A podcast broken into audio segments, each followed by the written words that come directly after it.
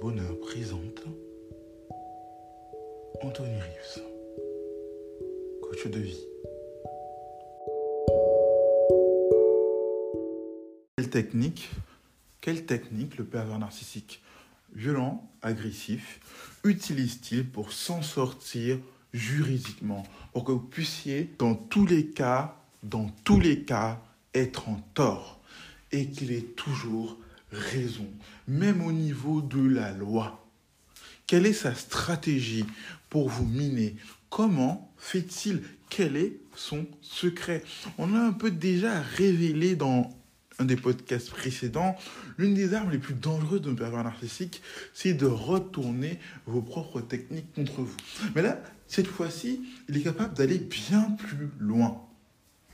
Il est capable de changer et de manipuler la réalité à son avantage. Comment Changer et manipuler la réalité à son avantage? Et le gaslighter, qui est bien plus dangereux que lui, est capable de faire la même chose, voire bien pire. Mais comment concrètement cela se manifeste? Comment concrètement le manipulateur pervers narcissique arrive à vous mettre dans de beaux draps.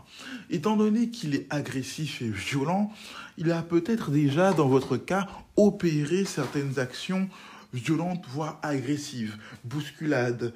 Il a peut-être défoncé euh, une pièce de la maison qui constitue aussi, malgré tout, quelque chose que, dans lequel vous pouvez faire une main courante.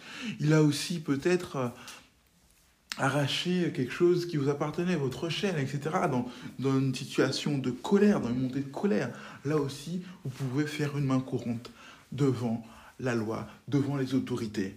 Mais alors, comment le pervers narcissique va-t-il s'en sortir devant la loi? Alors déjà, dans certaines situations où il a été trop loin, notamment s'il a défoncé un mur, une porte, quelque chose comme ça, et qu'il sait que vous pouvez euh, témoigner, il peut très rapidement, selon euh, ses moyens, faire réparer ce qu'il a cassé afin de vous discréditer et de vous faire prendre pour une folle ou un fou. D'accord Que l'on soit clair déjà. Lorsque vous avez une preuve, prenez des photos et montrez-la à quelqu'un ou transférez-la à quelqu'un de confiance afin, qu'on puisse avoir la preuve concrète, l'attestation que ça s'est réellement passé. Voir si possible une vidéo, un enregistrement qui peut prévaloir aussi devant la loi, parfois selon le pays où vous êtes. Mais ce n'est pas tout. Le pervers narcissique connaît les lois sur euh, la violence physique.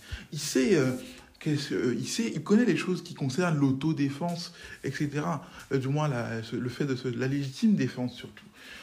Il va parfois provoquer des, bagarres avec vous, des bousculades, une, propre agression venant de votre part pour dire que vous voyez, c'est elle qui a été violente, c'est elle qui a commencé, alors que c'est lui qui vous a provoqué, qui s'est collé à vous, ou, qui, est venu vers vous afin que vous puissiez sortir de vos gonds et asséner le coup final. C'est-à-dire que vous commencez et lui il enchaîne. Donc au final, ça allège la situation. Il était obligé de se défendre. On l'a quand même agressé en premier alors que vous avez moins de force, etc. C'est des injustices incroyables, mais malheureusement le pervers narcissique utilise cela dans certains cas et dans certains contextes pour s'en sortir quoi qu'il arrive, surtout s'il est agressif, voire violent. Sachez-le, c'est important parce que il y a beaucoup, beaucoup, beaucoup qui utilisent, bon, quand je dis beaucoup, il n'y a pas 20 millions de pervers narcissiques, mais la plupart des pervers narcissiques qui existent peuvent utiliser cette méthode-là s'ils sont agressifs, voire violents. Donc franchement, mesdames ou messieurs qui êtes victimes de telles personnes, protégez-vous, protégez-vous. Franchement, connaissez leurs techniques et contrecarrez-les. Je vous en donnerai plus, je vous donnerai plus d'informations, plus de solutions là-dessus. Mais il est important que vous sachiez quelles sont, quelles sont les techniques que le parent narcissique peut utiliser contre vous d'une manière ou d'une autre et dans les détails. Ok, j'espère que euh, ce podcast vous a plu, vous a été utile pour comprendre un peu son fonctionnement, pour comprendre dans quel piège ne pas tomber euh, parmi les différents podcasts qui ont été sur ce sujet. Ça se complète. On été dit sur, sur, sur, ce sujet, celui-là vient en complément. Donc n'hésitez pas, si vous avez apprécié ce podcast, à le noter, à mettre en commentaire, à dire en quoi cela vous a été utile, à peut-être, si vous voulez aller plus loin, si vous avez besoin d'aide personnelle, de vous inscrire sur le groupe Facebook en lien.